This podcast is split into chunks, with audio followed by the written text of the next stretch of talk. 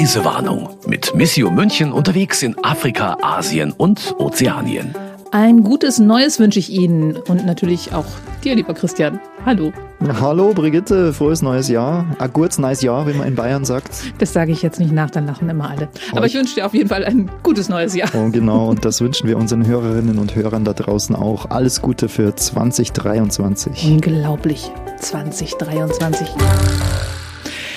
Christian Tja. Selper, haben Sie schon gehört, ist heute hier im Studio. Und wir gehen heute wieder zusammen auf Reisen. Und zwar in ein Land, zu dem ich so überhaupt keine Assoziationen habe. Es geht nämlich nach Mosambik. Und da bin ich mir schon bei der Schreibweise unsicher mit Z und Q oder mit S und K. Wie schreibst du das Land? Oh ja, stimmt. Das äh, ist tatsächlich in verschiedenen Schreibweisen immer mal zu sehen. Ich glaube, das hängt davon ab, welche Sprache es ist. Also auf Deutsch wird es auf jeden Fall Mosambik mit S und K am Ende geschrieben. Ähm, das Z kommt, glaube ich, aus dem Englischen. In der englischen Variante Mosambik ist es äh, das Z in der Mitte und hinten raus, also I, Q, E, Mosambik.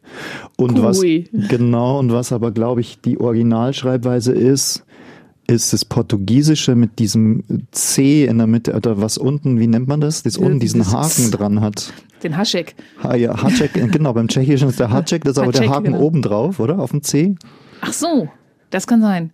Also, das ist schon die erste Preisfrage im neuen Jahr. Wie heißt der Buchstabe? Wir machen weiter, wie wir Wie bei aufgehört haben. Garçon im Französischen, Mosambik.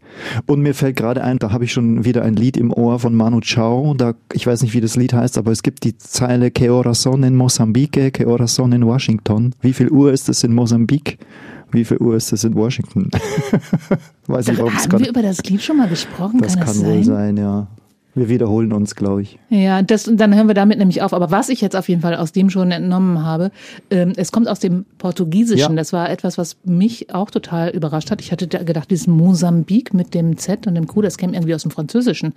Aber es war eine portugiesische Kolonie. Ja, und deshalb ist es ein Land, das speziell ist in vielerlei Hinsicht, weil es Teil des portugiesischen Kolonialreiches in Afrika war.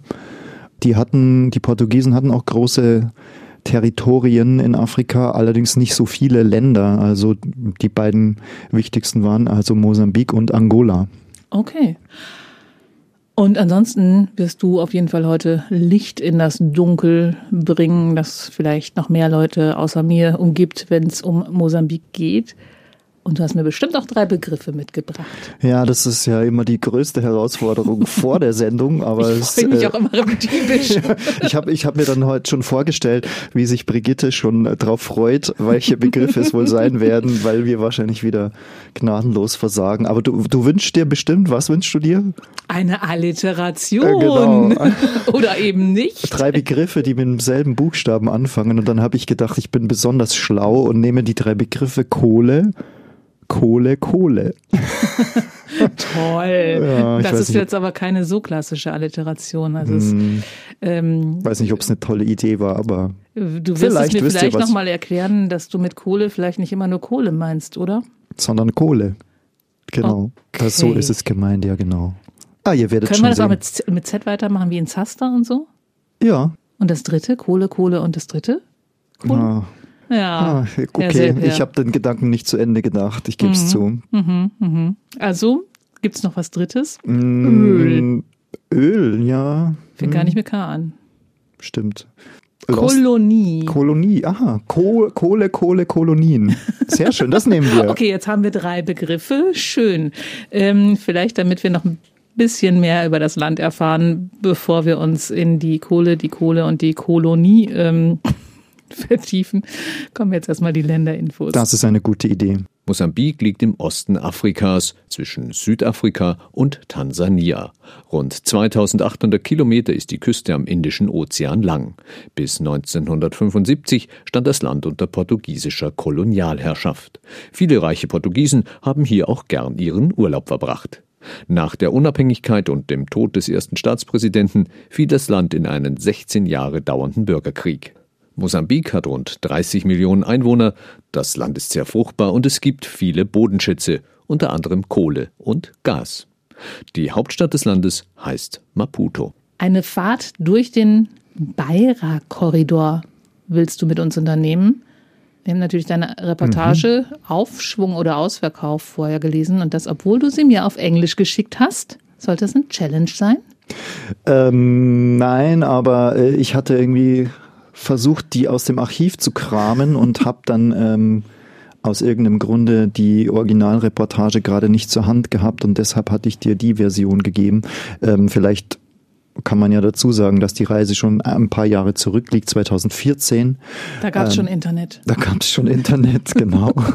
Und aber es ist vielleicht ganz interessant zu wissen, ähm, manche von unseren Reportagen erscheinen tatsächlich auch in verschiedenen Sprachen. Meistens schreiben wir natürlich ähm, auf Deutsch oder wir schreiben immer auf Deutsch und veröffentlichen unsere Geschichten im Missio Magazin auf Deutsch, aber gelegentlich ähm, Gibt es auch eine englischsprachige Version, äh, diesmal in einer Fachzeitschrift über Landwirtschaft und ähm, ja, Entwicklungszusammenhänge. Und äh, noch eine dritte Sprache mh, hm, hatte diese Geschichte auch, nämlich Niederländisch.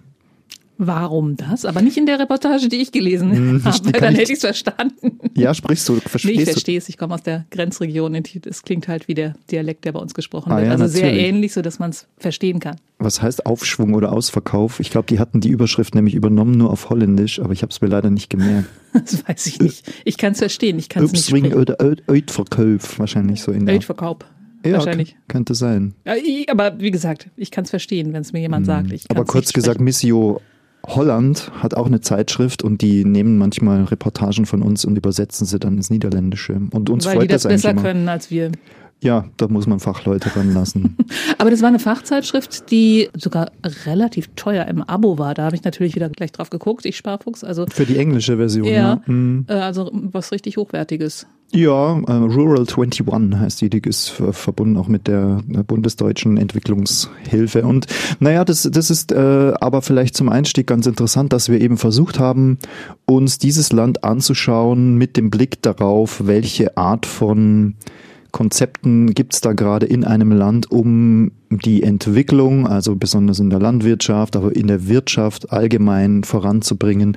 Und vielleicht auch das noch vorausgeschickt. Wir hatten damals den Blick deshalb so auf dieses Land und auf dieses Thema, diese Themen gerichtet, weil 2015 in Elmau dieser G7-Gipfel stattfand unter großer öffentlicher Anteilnahme, würde ich mal sagen, mhm. wo das ja auch diskutiert wurde. Ne? Also wie sind die internationalen Wirtschaftszusammenhänge, welche Art der gerechten Globalisierung gibt es, wo gibt es Ungerechtigkeiten. Und wir haben das als Hilfswerk, als Mission, eben auch als Mission-Magazin versucht zu begleiten, indem dass wir verschiedene Länder vorgestellt haben, wo man das besonders gut sehen kann. Und da ist Mosambik eines davon. Weil es eine ziemlich wechselvolle Geschichte hat. Das haben ja. wir eben auch schon ansatzweise in den Länderinfos gehört. Und je nachdem, wer gerade die Macht hat, entsprechend werden auch dann Dinge hin und her verkauft. Ganz genau. Wechseln Kohleminen ihre Besitzer und so weiter. Was interessant ist, dass, wie gesagt, in den Länderinfos habt ihr es gehört, 1975 die Unabhängigkeit, erst ist relativ spät. Mhm. Das ist, diese portugiesischen Kolonien waren bei den letzten, die unabhängig wurden in Afrika. Die anderen waren alle in den 60er Jahren. Ja, genau. Und so in den, ich würde mal sagen, 2000er, 2010er Jahren äh, hat man angefangen, gerade auch in Ostafrika, also wenn ihr auf die Karte schaut, Ostafrika ist dann eben von Südafrika nördlich, kommt eben Mosambik, dann kommt Tansania, dann kommt weiter oben Kenia, ähm, bis hoch zu Somalia, Äthiopien und so weiter. Ähm, also diese östliche Meeresküste, dann hat man die Idee gehabt, man könnte doch diese äh, Linien, diese Territorien, die von den Kolonialmächten Geschichten damals angelegt wurden. Also als die zum Beispiel am Meer, an, am Hafen angelegt haben, an der Küste, sind die oftmals ins Landesinnere dann so auf verschiedenen Linien vorgedrungen. Die haben dann da eben Wege äh, reingeschlagen oder Bahnstrecken, Straßen gebaut, die damals eben schon benutzt wurden, um eben Zugang zu Rohstoffen zu haben, aber eben auch um die Gebiete zu erobern. Viele von diesen Strecken und diesen Linien, diese Korridore eben, wie man die heute nennt, die gibt's eben immer noch. Die sind aber vielleicht so ein bisschen verwaist oder verschlafen oder abgestorben. Und ähm, es gibt so in der Entwicklungspolitik die Idee, dass man diese alten Korridore doch ah, wiederbeleben okay. könnte. Und dieser Beira-Korridor ist da ein gutes Beispiel dafür. Also Beira ist eine Stadt? Genau, eine Hafenstadt am Meer. Beira ist, ist glaube ich, auch eine portugiesische Gründung, ähm, bin ich jetzt nicht ganz sicher, mhm. aber vom Namen her würde ich das vermuten. Und es war schon traditionell der Hafen für Länder und Gebiete, die im Landesinneren oder des Kontinents, im Inneren des mhm. afrikanischen Kontinents liegen. Und diese Korridore führen ja, wie du eben gesagt hast, immer irgendwo hin. Also mhm. ähm, ich weiß, in, in Tansania führt es zum Tanganika-See. Wohin genau. führt jetzt dieser Beira-Korridor? Der führt also, wenn man von Beira geradeaus quer durchs äh, Land weiterfährt. Also quasi von Osten nach Westen. Richtig.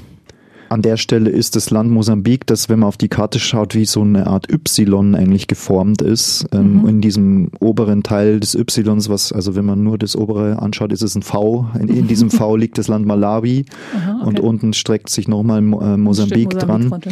Und also an dieser schmalsten Stelle eben, wenn man da den Beira-Korridor durchquert, kommt man äh, dann nach Simbabwe. Ähm, und für das Land Simbabwe, was früher Rhodesien war, zu britischen Zeiten, hat man diesen Korridor nach Beira damals benutzt, damit die auch einen Hafen hatten. Beira war eben auch eine, eine beliebte Stadt bei den ähm, Leuten aus Rhodesien, bei der weißen Oberschicht, bei den Reichen als, ja, als Ferienort, um an der Küste Urlaub zu machen. Und wohl auch bei vielen Portugiesen, als ja. es noch Kolonie war. Also du hast äh, was von Lost Places in Beira geschrieben. Also irgendwie gibt's auch Fotos von großen Swim Swimmingpools in schicken Hotels. Die Leute sahen jetzt nicht so ganz heutig aus, die da drin waren? Was waren das für Fotos? Also, das war ein Ort, den ich vorher schon mal kannte, beziehungsweise hatte ich davon gehört und gesehen, dass es in Beira in der Stadt ein großes Hotel gibt, das es schon lange gab als Grand Hotel Beira, also wirklich ein schickes äh, Hotel, das äh, zu bestimmten Zeiten auch sehr modern war, ich glaube in den 60er oder 70er mhm, Jahren genau, gebaut. Genau, da sah es ein bisschen Haus das aber jetzt verlassen ist oder das kein Hotel mehr ist, nicht verlassen ist, sondern bewohnt wird von Menschen, die sich dort einfach niedergelassen Eine Wohnung gekauft haben. Nee, leider nicht, die sich einfach, ähm, weil die keinen anderen Ort zum Leben haben, so. sich dort einquartiert haben. Also das Foto war tatsächlich ein altes Foto. Ähm, ich weiß gerade nicht, welches Bild du meinst. Eins von denen, die du mir geschickt hast. Okay, ja. es war ein Foto, in dem weiße Menschen in einem Pool herumgesprungen das sind. Das ist ein anderes Hotel, aber das okay. erkläre ich gleich. Genau, okay. das ist das ist eine gute Idee, wenn wir da drauf gucken. Ähm, dann erzähle ich das nur schnell fertig. Dass, mhm. äh, man kann einfach sagen, dieses verlassene Grand Hotel Beira ist jetzt ein Slum geworden. Eigentlich, also es ist okay. wie eine Slum-Siedlung. Dieses mehrstöckige Hotel wird einfach bevölkert von armen Leuten, die äh, keine andere Wohnung, keine andere Bleibe haben. Mhm. Also diese früheren Hotelzimmer, die Gänge, die Stockwerke, die Treppen, die sind einfach bevölkert. Da hängt Wäsche quer rüber, da wird gewaschen und geputzt. Ähm, da war auch unten so ein kleiner Raum, ähm, das war wie in einem Kino da wurden DVDs gezeigt, da war so ein Plastikvorhang, man hat irgendwie alles mögliche an Lärm gehört, wie so ähm, ja, Knattern von Maschinengewehr und Ups. ich habe gedacht, was ist denn da los? Und da haben wir beide so durch die, den Plastikvorhang Ach so, ihr seid dann, du und der Fotograf, also es war wieder Jörg Böltling, mit dem du immer diese Abenteuer erlebst, ihr seid einfach mal da reinmarschiert und habt euch das angeschaut. Genau. Okay. Wir, und da konnte man dann und da lief gerade eben eine Filmvorstellung. Kino, Kino, anschauen. Irgendein Kriegsfilm wurde da gezeigt und äh, junge äh, Leute haben da Kino geguckt. Okay. Hm.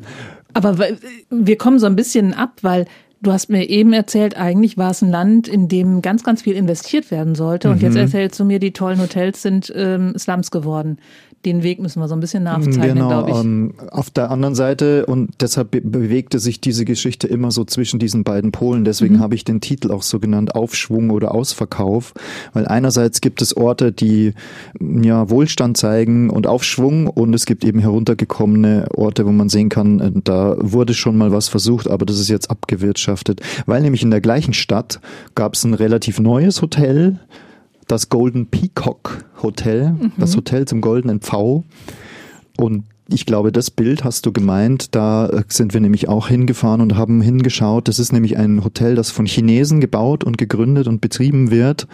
Und da haben wir gesehen, dass gerade ähm, in diesem neuen, modernen Hotelgebäude, da waren auch chinesische Geschäftsleute, die gerade da im Swimmingpool geplanscht haben. Und sich von der ähm, harten Arbeit auf dem afrikanischen Kontinent irgendwie erholt haben wahrscheinlich. Das ist nämlich der Punkt, dass diese beiden Symbole fand ich eben ganz interessant. Man sieht einen Ort, der in Kolonialbauweise, Hotel Grand Hotel Beira, ist jetzt abgewirtschaftet, heruntergekommen. Arme Leute haben es in Besitz genommen, leben dort. Und gleichzeitig gibt es eben Chinesen, die versuchen, Geschäfte auf dem afrikanischen Kontinent zu machen. Es gibt nicht nur ein chinesisches Hotel in Beira, sondern da gab es auch Sonderwirtschaftszonen, in die man als Europäer auch gar nicht rein kann, aber man hat das im Vorbeifahren immer mal so gesehen, so Torbögen mit chinesischen Schriftzeichen und eine Straße, die da in, irgendwie ins Nichts führt, wo man reinfahren könnte, aber da hat man schon gesehen aus der Ferne, dass da eine äh, Schranke ist und ein Wachturm mit Wachleuten davor und man nicht so genau weiß, was da eigentlich äh, gemacht wird. Wie nennt man das dann, wenn dann plötzlich irgendwelche Nationen ein Land dann wieder besetzen, aber nicht Kolonialherren sind? Ist das Neokolonialismus? Ja, ich denke schon, dass man das so nennen kann. Also muss man nicht so nennen. Wenn man es positiv sieht, heißt es einfach Wirtschaftszusammenarbeit. Oder Investitionen. Genau. Okay. Aber wenn Leute ausgeschlossen werden, also okay, wenn du als Europäer nicht reinkommst, aber als Afrikaner ist es schon wieder okay. Ja, das Wobei, war so. Ist es dann okay? Weiß ich auch nicht. War auch so ein bisschen meine Leitfrage. Ich äh, wollte das nicht pauschal vorher schon bewerten. So ein Konzept eben dieser Beira Korridor, wo gesagt wird, da gibt es große, große Flächen, die man landwirtschaftlich nutzen könnte ähm, ist ja eigentlich mal keine schlechte Idee, weil das ist ja mhm. gerade oft ein Vorwurf, der gemacht wird. Afrikanische Länder sollen sich doch endlich selber entwickeln und selber auch ernähren können.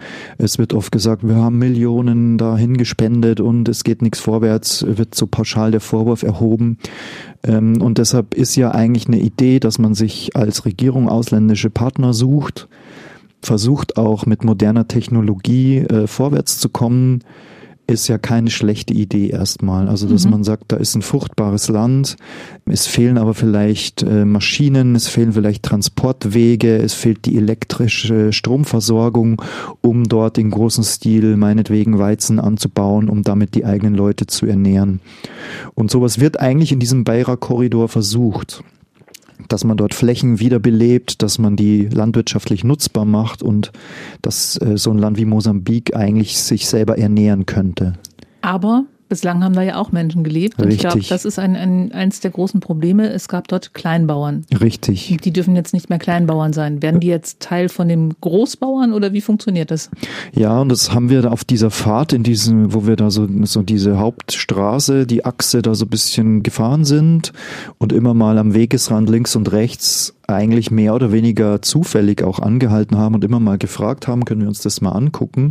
Da haben wir das oft auch dann ganz schnell gemerkt, dass es einerseits eben große Flächen gibt an Plantagen. Wir waren auf einer Zuckerrohrplantage mit riesigen Bewässerungsanlagen. Das hatte ich alles vorher noch nie in meinem Leben gesehen. Es kommt auch aus den USA oft von diesen riesigen ähm, Genau, da hat man so Bilder im Kopf. Ja, also wenn man das von oben anschaut, ist es wie so ein riesiger Kreis, also so ein Zirkel, ne, dass man eine Bewässerungsanlage hat, die ähm, im Boden fest montiert ist und mit einem Arm, der vielleicht mhm. 100 Meter oder länger lang geht und sich dann im Kreis dreht und dort aus diesen Rohren das Wasser rauskommt ja. und so kreisförmig das ganze Feld bewässert mhm. wird, wo man eben riesige Flächen bewässern kann, was man sonst als einzelner Bauer mit einer Gießkanne oder mit einem Schlauch oder mit einem Kanister oder wie auch immer man das macht, nie schaffen würde. Und gleichzeitig haben wir das eben auch ganz oft gesehen. Kleine Felder, kleine Bauern, wo die mit harter Handarbeit, mit einer Spitzhacke ihre Felder beackern und man sich fragt, wie können die dem Boden da überhaupt Ertrag abbringen, aber das reicht halt immer gerade so zum Überleben. Und viele haben dann gesagt, ähm, ja, äh, da kommen immer mal die Leute und versprechen uns dies und das und dann entscheidet immer da der Dorfchef, ob er die, die Ländereien jetzt hergibt oder nicht und irgendwie ist es so wie, wie man das aus uralten Geschichten kennt, wie damals in in USA, so dass die amerikanischen Ureinwohner, dass die für Glasperlen ihre ihre Ländereien Feuer, hergeben. Wasser. Ja, also was, wo man sich so denkt, äh, ja, wie kann das überhaupt gegangen sein? Aber auch da muss man bedenken, wenn die Armut einfach so groß ist, wenn da dem, äh, dem Chef gerade angeboten wird, dein Dorf kriegt jetzt den und den Geldbetrag und die einfach gerade jetzt in der Not einfach sagen, okay, dann nehmen wir dieses Geld dann machen die das natürlich, weil sie dann zumindest für die nächsten Monate denken, sie können überleben und das auf lange Sicht das natürlich eine schlechte Entscheidung ist. Genau, weil ich glaube, wenn du vor so einer Entscheidung stehst und aber bislang immer nur über deinen eigenen Acker nachgedacht ja. hast und wie viele Monate du von dem leben kannst, was dein Acker bringt, dann hast du zu den Zahlen, die so ein Land eigentlich bringen kann, überhaupt kein Verhältnis, oder? Ja. Also du weißt gar nicht, wie viel der eigentlich bezahlen müsste, damit es irgendwie dem Wert entspricht, den er da rausholen kann. Weil sie verkaufen es wahrscheinlich an Europäer. Ja, in dem Fall war Was? diese dieses aus Norwegen, ne? Genau, ähm, dieses Yara. richtig, so heißt der Ich habe Konzern gelesen. Yara aus Norwegen. Ich kan kanntest du den? Kennst du den? Nee, nie gehört. War mir auch völlig neu, aber das ist wohl ein großer Düngemittelkonzern aus Norwegen, die natürlich erstmal würde ich jetzt vermuten, nicht als Unternehmensziel ähm, den Gedanken haben, die Bevölkerung von Mosambik soll sich durch industrielle Landwirtschaft selber ernähren können, sondern als Düngemittelkonzern musst du natürlich nach Märkten suchen, um deine Produkte zu verkaufen. Also, dann müssen sie es ja selbst verkaufen, das ist ja Blödsinn. Nee, aber also ich meine eben, dass. Also ich versuche gerade der Spur des Geldes zu folgen. Ja. Du hast diese, diese Ländereien, die an, an die Norweger in dem Fall verkauft worden sind. Die sind eigentlich ähm, Düngemittelhersteller. Das heißt, die haben sich ursprünglich gedacht, dann können wir viel Düngemittel an die Besitzer dieser Farm verkaufen, aber das sind die ja selber. Das ist jetzt gerade das, wo ich ja hake. Verstehst du, was ich meine? Mm, Nee, die Frage verstehe ich nicht ganz, aber ähm, ich kann jetzt auch nicht sicher sagen, ob der Düngemittelkonzern die Länder gekauft hat, sondern Ah, was, okay. was der Gedanke ja ist, die haben Produkte, Düngemittel, äh, die kann man gut brauchen für groß angelegte Landwirtschaft, dass man Mhm. fruchtbaren Boden hat, aber eben da versucht mit verschiedenen Mitteln, Chemikalien, was auch immer, noch mehr die Erträge zu steigern, was auch nicht per se erstmal schlecht ist. Auch unsere äh, Bauern, Landwirte hierzulande äh, nutzen auch verschiedene Mittel, äh, um Mhm. Schädlinge zu bekämpfen, um die Erträge zu steigern. Das ist eine industrielle Lebensmittelproduktion, äh, ist ja auch hochentwickelt und so weiter. Aber was eben auf lange Sicht oft das Problem ist, dass halt am Ende nur der Profit von dem Konzern steht und was jetzt da den einzelnen Leuten für die gut oder schlecht ist, ist oft einfach äh, zweitrangig oder überhaupt gar nicht wichtig. Und eben, was dieses ganze Ding auch zeigt, ich meine, wie gesagt, wir waren 2014 dort, 2015 ist die Reportage erschienen, inzwischen sind wieder einige Jahre vergangen.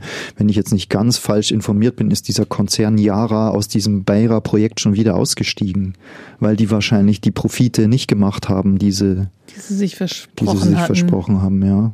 Weil sich ja gezeigt hat, dass das eben alles doch nicht so einfach geht, weil es da eben Widerstände gibt von der lokalen Bevölkerung, die wollen eben ihr Land nicht einfach alle so her, einfach hergeben.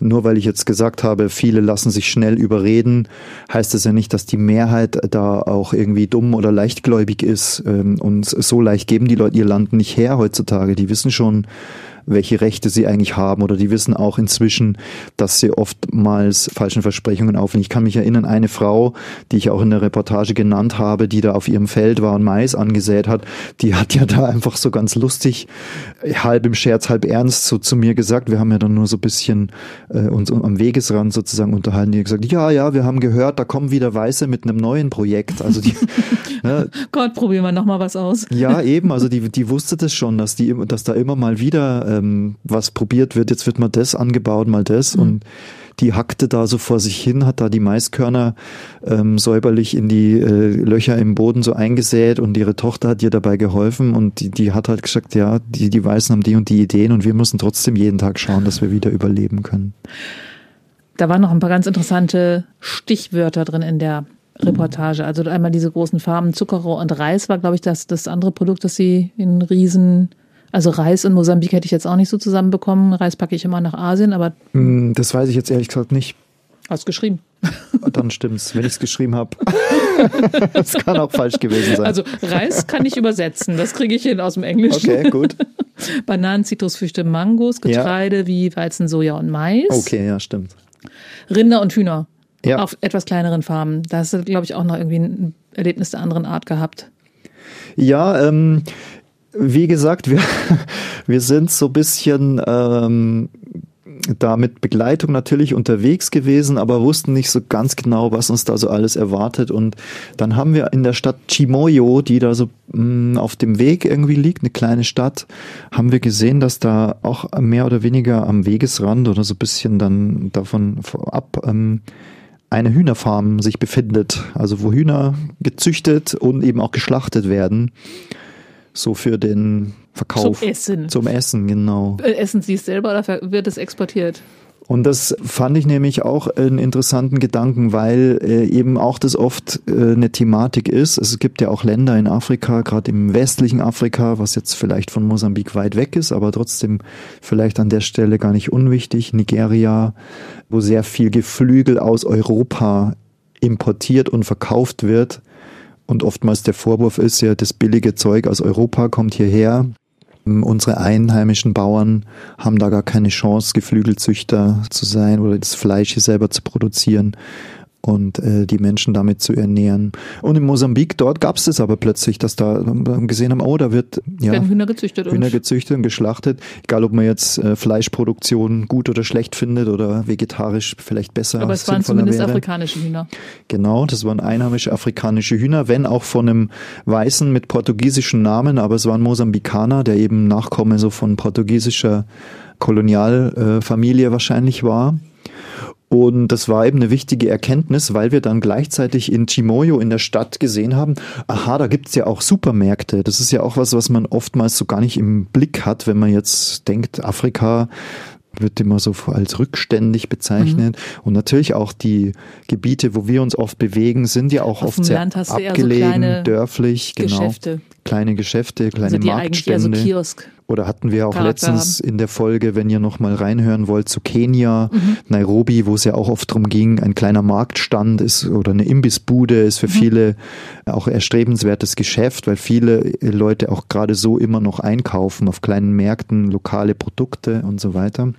Aber in einem Land wie Mosambik, viel mehr noch auch in Südafrika, auch in Kenia, gibt es ja so wachsende Mittelschichten, Menschen, die nicht mehr auf dem Land in Armut leben, die jetzt keine Reichtümer angehäuft haben, aber die halt so eine Mittelklasse sind. Die, die ein gutes Auskommen haben. Genau, die ein Auto fahren, die mhm. ähm, ein eigenes Haus vielleicht haben und die eben auch gerne in einem Supermarkt einkaufen. Und da gab es zum Beispiel eben auch gefrorenes Hühnchenfleisch von Ambilio Antunes, von seiner Geflügelzüchterfarm in Chimoyo. Das fand ich eben ganz interessant.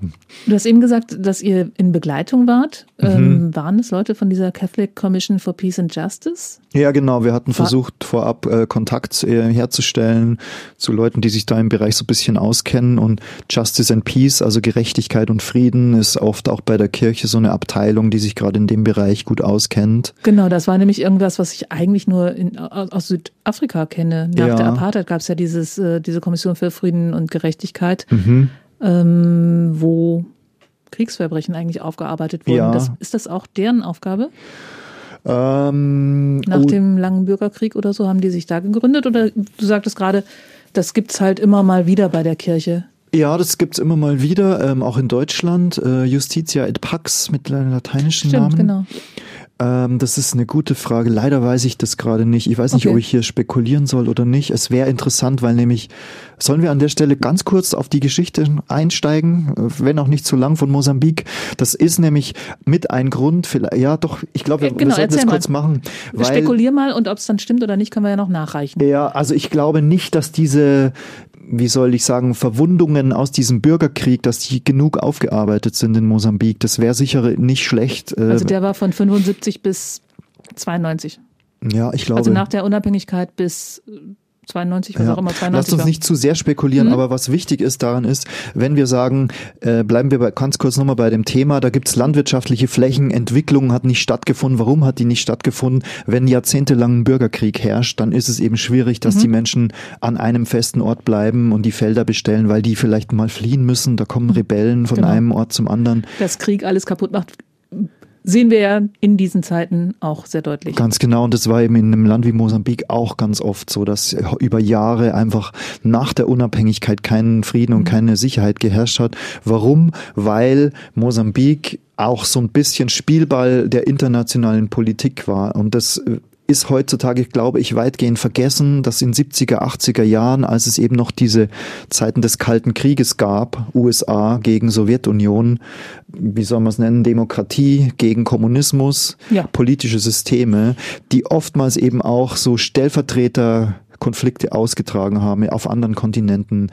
Ihr kennt sicher alle die Kuba als Thema. Ne? Kuba kurz vor den USA gelegen, aber sozialistisch-kommunistisch äh, mhm. regiert mit Fidel Castro und die USA aber immer mitgemischt. Und bei Mosambik war das letztlich ähnlich. Die haben sich auch befreit von der portugiesischen Kolonialherrschaft, weil in Portugal das Militärsystem zusammengebrochen ist Mitte der 70er Jahre und in dem Zuge auch die Kolonien sich befreit haben, mit einer sozialistisch-kommunistischen Befreiungsarmee, diese Frelimo, die auch eben große Unterstützung immer aus dem Ostblock von der Sowjetunion mit russischen Waffen Die haben dann auch den ersten Präsidenten gestellt, ohne dass er gewählt worden ist. Also mhm. das war dann auch nicht so demokratisch. Und die haben dann aus dem Ostblock dem sogenannten Unterstützung bekommen. Richtig. Und ich glaube, ähm, diese Gegenbewegung, die letztlich auch dann zu dem Bürgerkrieg äh, geführt hat, eine andere, eine zweite Rebellenbewegung, Renamo, die waren eben im Wesentlichen so aus dem Westen viel unterstützt mit Unterstützung von den USA, mhm. auch von der Bundesrepublik Deutschland. Auch da könnte man wieder den Namen Franz Josef Strauß ins Feld führen, denn auch der Freistaat Bayern hat wohl da sich entschieden, die Seite so zu unterstützen. Also ich glaube, man hat ohne dass man muss da nicht in Verschwörungstheorien abgleiten, die da auch immer mal präsent sind, aber ich glaube schon, dass man so als Westen halt versucht hat, diese Systeme so ein bisschen zu schwächen, weil man Angst hatte, wenn die alle erfolgreich sind, dann breitet sich der Kommunismus über die ganze Welt aus und die Sowjetunion wird diesen Wettlauf im Kalten Krieg gewinnen. Das war schon immer in vielen anderen Ländern, auch gerade in Südamerika ja auch, wenn man anschaut, wer hat wann welches Land in Südamerika regiert. Mal waren das so sozialistisch-kommunistische Herrscher, dann wurden die weggeputscht und es kam wieder eher konservativ rechtsgerichtete Militärdiktaturen an die Macht. Und in Mosambik hat da eben auch seit der Unabhängigkeit bis in die 90er Jahre immer wieder Bürgerkrieg geherrscht und der letztlich auch noch nicht so richtig, gab es einen Friedensschluss, aber es ist immer auch immer wieder aufgeflammt. Ne? Also diese, mhm. genau. Also insofern könnte diese, diese Kommission, diese katholische tatsächlich dafür da sein, dass Nachbarn sich wieder vertragen. Ja, das ganz genau. Da. Aber das war jetzt nicht euer Thema, als ihr dort wart irgendwelche ehemaligen Feinde an einen Tisch bringen, sondern die haben euch einfach begleitet durch diesen Korridor. Ja, aber das kann ich an der Stelle vielleicht doch noch sagen, weil äh, das ist nämlich auch ein Beispiel für äh, katholische Friedensdiplomatie durchaus, weil nämlich dieser Friedensschluss Anfang Mitte der 90er Jahre ist im Wesentlichen auf Vermittlung der katholischen Kirche zustande gekommen. Okay. Ähm, es gibt doch diese Organisation Sant'Egidio, mhm eigentlich aus Italien, die sich so äh, Friedensarbeit zum, zur Aufgabe gemacht hat. Und einer der größten Erfolge von denen ist der Friedensschluss in Mosambik. Okay. Hey, wieder was gelernt. Ja. Die ähm. Details weiß ich da auch nicht. Wäre vielleicht auch eine Gelegenheit, mal tiefer einzusteigen oder wer das machen möchte, findet Wenn du das nächste Mal nach Mosambik Quellen. reist, dann wirst du das mhm. aufarbeiten. Genau, gerne.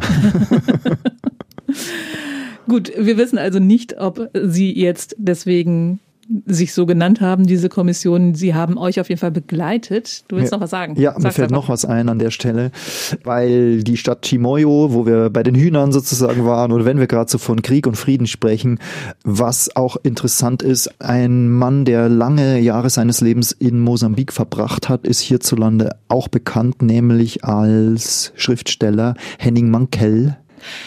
Stimmt. Der, der, hat dann auch ein Theater da gegründet. Ne? Richtig. Ne? Der ja äh, sein, seine größten Erfolge ja. als Krimi-Autor hatte. Kommissar Wallander. aber die letzten Bücher haben dann tatsächlich in Afrika gespielt. Aber genau, genau da hat man es dann erst erfahren, dass er tatsächlich auch lange da gewohnt hat. Und ich habe jetzt im Vorfeld nochmal nachgeschaut, welche Bücher das genau sind, weil ich es nicht mehr so ganz präsent hatte. Aber es gibt eben eines, der Chronist der Winde, das in Mosambik spielt oder spielt in einem afrikanischen Land, aber es ist eben wahrscheinlich die Vorlage ist Mosambik.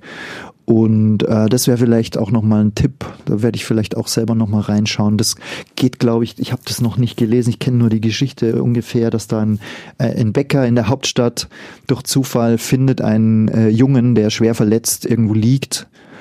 Und dieser Junge ist ein Straßenjunge, der diesem Mann, der ihn gefunden hat, dann in neun aufeinanderfolgenden Nächten seine Geschichte erzählt und letztlich wird so die ganze Geschichte des Landes mit dem Bürgerkrieg, mit der Armut, mit den ganzen Herausforderungen aufgearbeitet. Das ist eine spannende Sache. Ja, vor allen Dingen kann Henning Mankell einfach erzählen. Ja. Weißt du noch den Titel von dem zweiten Buch, das in Afrika spielt? Äh, das heißt, ich glaube, die rote Antilope. Dann gibt es noch ein drittes. Ich habe nämlich auch eins gelesen von Aha. ihm, das in Afrika spielt, aber das war keins von den beiden. Dann gab es noch die Rückkehr des Tanzlehrers. Ähm, nee, das ist älter schon. Wurscht. Okay. Ja, ist, Wir können ist, ja mal ein paar Buchtipps unter äh, in die in die Shownotes stellen. Oh Das ja, doch gute, eine Idee.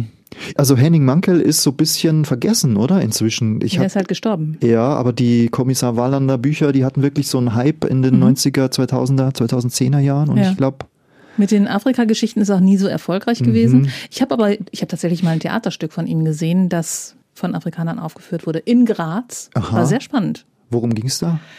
Ja, Also, nee, oder was, ja, was hast du da in Erinnerung? ich habe in Erinnerung, Ja. dass mein Mann, der früher an diesem Theater gearbeitet hat, mich hinter äh, irgendwelchen Kulissen an irgendeinen Platz gesetzt hat und wir von oben irgendwie über den Balkon da Ah. was sehen konnten. Ich dachte, ah, ein Henning Mankell-Stück ist das toll. Ja, ja, der hatte Aber da in, aus, Ma- äh, aus Mosambik wahrscheinlich die Gruppe dann Genau. eingeladen. Genau, die, das war, es war eine gute Geschichte, wie immer bei Mankell, aber ich, ähm, es ist ja, ja, nee, aber das Interessante dann mehr als 15 Jahre her. ist, glaube ich ich, wirklich, ins Theater. dass der dann äh, Theater in der Hauptstadt geleitet hat Mhm. über viele Jahre und eben da eben die Chance bestanden hat oder immer noch besteht, das gibt's ja immer noch, dass eben Künstler, Schauspielerinnen aus dem Land selber so äh, kulturell aktiv werden können, sozusagen, ja. Genau, also da gab es eine Zusammenarbeit zwischen Graz und Mhm. Mosambik irgendwie. Ich müsste nachschauen, wie es Ja, war. Es wenn's- ist ja wenn es gerade darum geht, als also zehn Jahre her. Henning Mankell war, glaube ich, immer fasziniert auch von dieser Geschichte dieses Landes und, und über Kultur und Theater kann man auch viel von diesen Wunden heilen, denke ich mal. Ne? Also, dass man eben auch nochmal die Geschichte darstellt, sei es in Büchern oder eben auf der Theaterbühne und dann vielleicht auch verfeindete Gruppen auch zusammenbringen, Jugendliche zusammenbringen, denen eine Stimme auch gibt. Also das ist schon wirklich beeindruckend. Darüber sollten wir mal eine Folge machen. Kunst in Afrika. Ja, Würde das mich, ist wirklich. fände ich richtig spannend, Ja. was da alles passiert, was, was das auch, man, man denkt immer bei Kunst, naja, es ist ein Hobby für Reiche, aber es, es Mhm. bewirkt ja wirklich was. Ganz genau, ja. Schöner Exkurs. Ja, Ich schaue noch mal nach. Ich, ich reiche das nach, wie das Stück hieß und ähm, wie das Buch hieß, das ich mir danach gekauft habe. Ich schaue nach. gerne, ja. Ähm, Oder ihr drau draußen Fans von Henning gern. Mankel, schreibt uns, wenn ihr das vielleicht schon mal gelesen habt oder jetzt auch nochmal aus eurem Regal den Chronisten der Winde holt. Denkt an Mosambik. Aber zurück nach Mosambik. Ja, gerne. Da, war, da gab es dann ein, ein, ein nächstes Abenteuer oder ein, ein nächstes ähm, Projekt, Mhm. das sich irgendwelche Leute ausgedacht haben, nämlich Treibstoff ist rar. Es gibt eine Nuss, die heißt Jatropha, spricht Mhm. man diese aus? Und die wurde dann jetzt auch in ganz großem Maße dort angebaut. Mit welchem Erfolg? Ja, das ist eben eine Pflanze, die eine ölhaltige Nuss und da hat man mal entdeckt, dass man daraus Treibstoff herstellen kann, bis hin zu Flugzeugbenzin auch wohl. Weshalb da zum Beispiel auch Fluggesellschaften dran waren, um eben Alternativen zu finden zu fossilen Treibstoffen. Da gab es eben auch Projekte, dass da Plantagen errichtet wurden und diese Pflanzen, Jatropha-Pflanzen, in großem Stil angebaut wurden. Der Kollege Jörg Bödling hatte da schon mal dazu gearbeitet in anderen Ländern und dazu auch fotografiert und kannte sich da oben so ein bisschen auch aus und wusste eben, dass da in der Gegend das eben auch ein Thema ist oder ein Versuch immer mal war. Deswegen sind wir da auch irgendwo hingefahren und haben angehalten und es sah aber eben alles doch sehr hm, verwaist aus. Also die Pflanzen wuchsen da noch. Das ist eben gerade auch das Ergebnis oft, wenn da so ein landwirtschaftliches Projekt irgendwo angefangen wird im großen Stil, große Flächen auch dafür benutzt werden, die Menschen vielleicht auch sogar umgesiedelt werden, weil sie ähm, im Weg sind und am Ende kommt nicht viel mehr dabei raus, als dass da eine große Fläche an äh, Jatropha-Pflanzen herumsteht. Das sind immer so Büsche, grüne Sträucher und Büsche, ohne dass da so viel passiert. Und gerade diese Frau, die ich vorhin erwähnt habe, die gesagt hat, naja, die Weißen haben wieder mal eine neue Idee, die war gerade am Rande dieser, okay. dieser Jatropha-Plantage und hatte da so ein kleines Feld sich wieder zurückerobert, würde ich sagen. Aber das ist dann also auch gescheitert. Ja, das war wieder so, ein, so, ein, so eine Idee, die irgendwelche reichen Menschen hatten. Wir probieren das auf einem großen Stück Land mal aus. Ich hatte dort den Eindruck, ja, ich will es jetzt nicht pauschal verurteilen, dass die ganze Idee gescheitert ist, aber dort an dem Ort, ähm, wir haben ja da auch noch angehalten an so einer Villa aus Kolonialzeiten, die da auch die, die, Zentrale von dieser Plantage war, wo noch zwei Leute saßen, auf so Säcken, gefüllten Säcken saßen die und haben, weiß ich mehr, haben die ich glaube, Mühle oder Schach haben die gespielt, irgendwie so ein Brettspiel, um sich da die Zeit zu vertreiben. Jörg hat es auch fotografiert, ich muss das Bild vielleicht nochmal anschauen. Aber es, ihr könnt es euch vorstellen. Und die Villa hatte eben auch einen Swimmingpool, ähnlich wie eingangs das erwähnte Hotel zum Goldenen Pfau. Nur in dem Swimmingpool war kein Wasser mehr drin. Äh, Ziegen haben da den Swimmingpool für sich erobert und ähm, hatte eben auch so eine Symbolik, finde ich ja. Aufschwung oder Ausverkauf zwischen diesen beiden Polen. Das Ganze war 2014, als du da, dort warst. Und äh, das war ja tatsächlich so ein Programm, dieser Korridor. Mhm. Und es, die Prognose war, 2030 sollte Mosambik der Brotkorb der äh, Region sein. Nicht so aussichtsreich, oder? Also wie sieht es jetzt aus? Was sagen eure Projektpartner? Also ähm, Im Wesentlichen ist es so, dass die Regierung geplagt ist von Korruptionsvorwürfen, also dass viel Geld auch immer mal verschwunden ist und veruntreut wurde. Gerade auch bei solchen Projekten wird es so sein, dass da viel Geld investiert wurde, das dann doch nicht so on the ground, wie man das so nennt, ähm, so an der Wurzel oder an der Basis auch ankommt. Ähm, wie gesagt, ich bin immer noch zwiegespalten. Ich, ich kann es nicht abschließend bewerten. Ich will das nicht pauschal als gescheitert verurteilen. Ich denke, dass solche Konzepte grundsätzlich gar nicht verkehrt sind, um eine Entwicklung voranzutreiben. Ihnen mangelt es eben an der Perspektive oft, ne? Also oder dass eben nicht alle Leute einbezogen werden, sondern dass gerade eben so einfache Leute eben ausgeschlossen werden, dass die ihre Länder, ihre Siedlungsgebiete verlieren und am Ende große Konzerne oftmals so die Profite abschöpfen, zusammen mit einer lokalen Elite, die so in der Politik und im Business auch tätig ist. Aber eben dieses Beispiel, dass es eine Mittelklasse gibt, die in Afrika in vielen Ländern heranwächst, die eben, wie, wie ich gesagt habe, auch im Supermarkt mal im Tiefkühlregal sich äh, was kauft zum Essen und das nachher im eigenen Haus mit der Familie kocht, in der eigenen Küche und dann schönes Auskommen hat, das ist ja keine schlechte Perspektive. Also niemand will doch, dass alle romantisch mit der Spitzhacke mhm. auf dem kleinen Feld immer ackern müssen, um da ihre, ihre paar äh, Körner Weizen oder was auch immer da so den Boden abzuringen. Also es ist schon grundsätzlich gut, äh, im großen Stil Entwicklung voranzubringen, durchaus auch mit internationaler Zusammenarbeit. Nur eben, es muss darauf geachtet werden, dass halt alle, möglichst alle davon auch was haben. Ja, genau. Ähm, irgendeinen Missionar hast du auch zitiert. Das Zitat habe ich nicht mehr, aber sinngemäß hat er gesagt, irgendwie, wir produzieren hier Pflanzen für den Export, wenn unsere Leute einfach Essen brauchen. Ja, und es ist gut, dass du es noch erwähnst, weil das hatten wir noch vergessen zu sagen.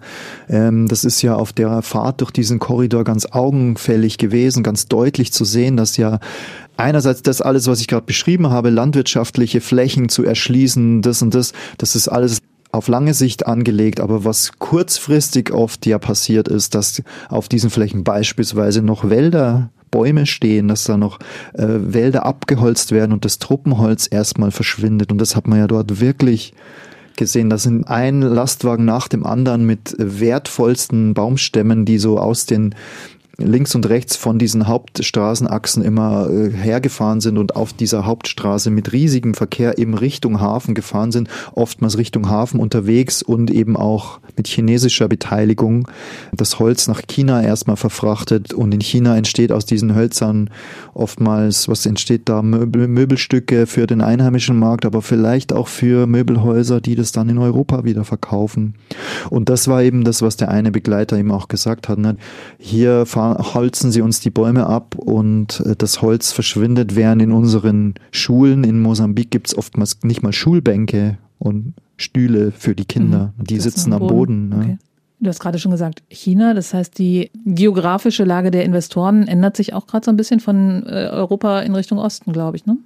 Ja, also es ist schon so, dass in diesen Projekten auch immer Firmen und Konzerne aus allen möglichen Ländern beteiligt sind, von USA über Deutschland bis so. ähm, so Südamerika sogar. Aber natürlich, ähm, das chinesische Investment ist wirklich oft auch das größte oder das bedeutendste, wo eben auch in großem Stil Gelder an die Regierung gegeben werden, um da eben die Rechte für Zugang zu Bodenschätzen, zu Landflächen zu haben. Und dieses K, was ich da jetzt vorhin als drei Begriffe hatte, einmal Kohle und einmal eine neue Art von Kolonie, das haben wir damit jetzt, glaube ich, ganz gut beschrieben. Also es ist so ein Entwicklungsprojekt wie dieser Beira Korridor, da geht es natürlich im Wesentlichen auch darum, Geschäfte zu machen und es entstehen neue koloniale Abhängigkeiten. Aber unterm Strich hat es ein bisschen was gebracht.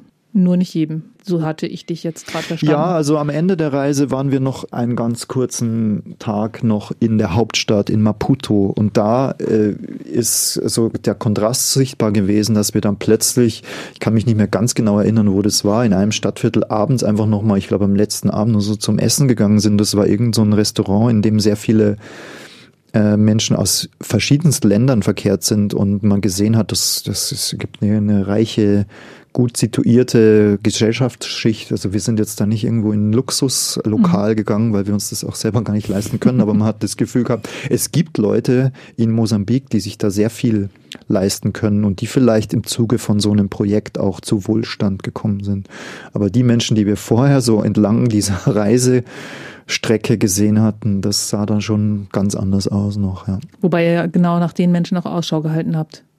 Ja, weil das soll schon der Blick von mhm. unserem Magazin, unserer Hilfsorganisation und uns als Reporterinnen und Reporter sein, dass wir eben auf die Menschen schauen, wo vielleicht nicht so oft hingeschaut wird. Weil wenn man nur auf die Werbebroschüre schaut zum Beira Korridor, wo beschrieben wird, wie viel Potenzial und Wachstumsmöglichkeiten es da gibt. Da investieren wir auch gleich. Genau. Oder überweist es lieber mir oder dir. Oder spendet an Missio, das ist noch besser. Das ist doch ein richtig schönes Schlusswort für diese Folge. Also statt Mosambik zu einem Versuchskaninchen der verschiedenen Investoren zu machen, überlasst es lieber Missio, die wissen, was sie tun. Nein, aber das ist wirklich äh, der Vorteil von einer Organisation wie Missio oder unseren Partnerinnen und Partnern vor allem, dass die halt oftmals in so ganz kleinen Gemeinden am Rande solcher Projekte, oder solcher Entwicklungsprojekte eben vertreten sind und da schon drauf schauen können, was die Menschen auf der lokalen kleinen Ebene für Probleme und Bedürfnisse haben. Und während für so ein Entwicklungsprojekt Landwirtschaft braucht man viele Millionen, aber um mit einem Spendenprojekt auf kleiner Ebene eine Schulbildung oder sowas zu ermöglichen, da braucht es oft gar nicht diese riesigen Summen. Also da kann man mit kleinen Geldern auch schon viel erreichen. Ist eine super Investition in die Zukunft. Ja, absolut, wirklich. Wirklich ein schönes Schlusswort für diese Folge. Danke. Dann sagen wir Tschüss. Dann was sagen wir denn jetzt? Was heißt Folge? auf Wiedersehen auf Portugiesisch? Das weiß ich nicht mal. Das war ein Problem auf dieser Reise. Portugiesisch ist eine schwierige Sprache. Ich kann nur Bom dia und ich habe äh, guten Tag und ich spreche es ganz falsch aus. Und wir haben uns dann immer Boas Festas gewünscht, weil es kurz vor Weihnachten war. Okay. Aber wir wünschen euch ein frohes neues Jahr und freuen das uns auf die nächste auf, Folge. Und das weißt jetzt nicht auf Portugiesisch. Ich guck's bis zur nächsten Folge nach. die nämlich am 19. Januar kommt. Bis dahin. Bis dahin. Tschüss. Tschüss. Das war Reisewarnung mit Missio München unterwegs in Afrika, Asien und Ozeanien. Ein Podcast von Missio München, produziert vom katholischen Medienhaus St. Michaelsbund.